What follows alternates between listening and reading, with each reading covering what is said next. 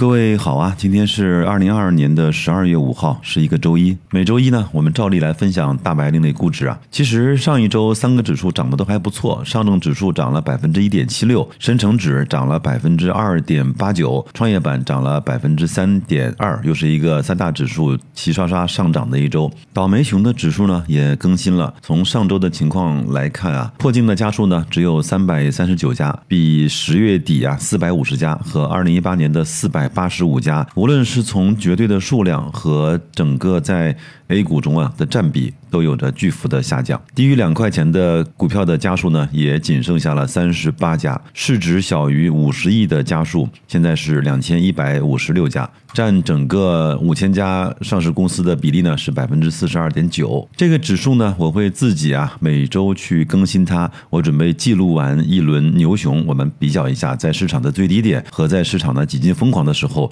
这些数据的变化将会呈现出来一个什么样的状态？指数的估值呢，其实变化不大。我们在社群呢，跟小伙伴一直是采用的用低估时候呢去买入，震荡的时候呢网格，高估的时候卖出啊，这样的一个完整的流程来去应对这样估值的变化。具体的数字呢，我就不念了。这些我们认为都还是比较优质的指数呢，依然是处在一个比较低估的状态。如果你也想了解该怎么去参与，可以到公众。众号大白说投资底部对话框输入“社群”两个字，就会得到加入社群的方法。这期节目呢，我想给各位啊分享几个数据。第一个数据呢是三十七万家，这个呢是二零二二年上半年注销和关闭的餐饮企业的数量。在二零二一年全年的这个数据是九十万家。我就在想啊，这些呢还都是正规走了企业注销和关闭流程的数据。那么还有很多呢，是现在有点苟延残喘，或者是行将就木的这些企业，这样的群体又会有多少呢？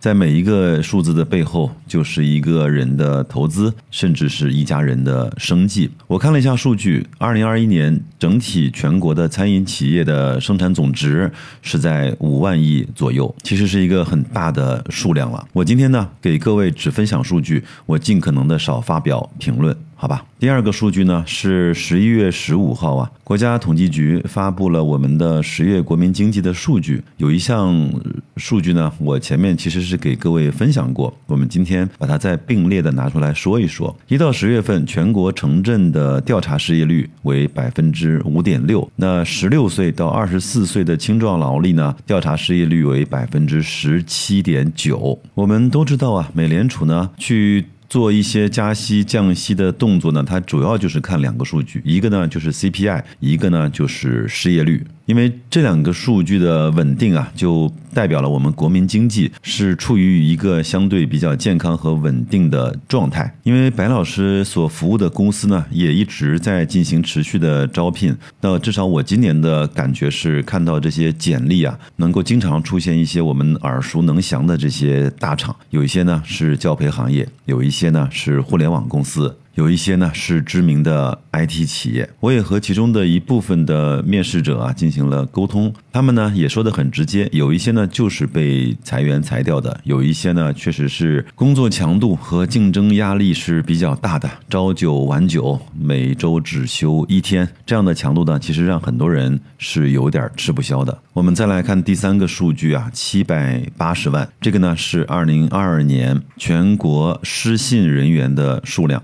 什么是失信人员呢？就是我们平常所讲的老赖。而这个数据呢，在二零一五年到二零二零年左右呢，都是在一两百万、两三百万的数据徘徊。我在想啊，为什么这些数据啊会在今年大幅的增长呢？我相信两三年下来啊，很多企业或者是很多个人啊，实在是有一些撑不下去了。我会在公众号的图文区把这些图片呢放在里面，各位可以去看一下，也做一下自己最简单的思考。数据呢就分享到这儿。我想最后呢，非常快速的给各位啊讲一个小小的寓言故事。这是一个朋友告诉我的。他说啊，他小的时候呢，在学校啊跟人打架，他爸爸知道之后呢，就不由分说啊把他给胖揍了一顿。后来呢，到学校啊跟双方的家长见完面之后，跟老师对完话之后，才发现他的孩子呢其实是受欺负的。那一方。当天晚上回到家里啊，老爸呢给孩子啊做了一桌还不错的饭菜，但是呢丝毫不会提啊我把你胖揍了一顿这件事情，脸色呢还是很严肃和阴沉的。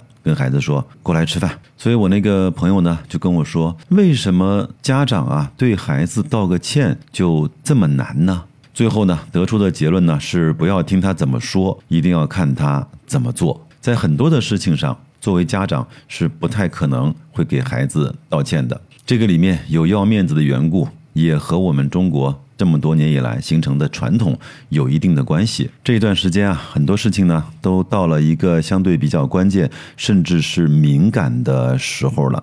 所以我们要保持一些必要的客观和理智，要相信啊，事情一定会往好的方向去推进的。不要看他怎么说，要看他怎么做。那就这样吧，感谢各位的信任和时间。新的一周，祝各位工作愉快，投资顺利，再见。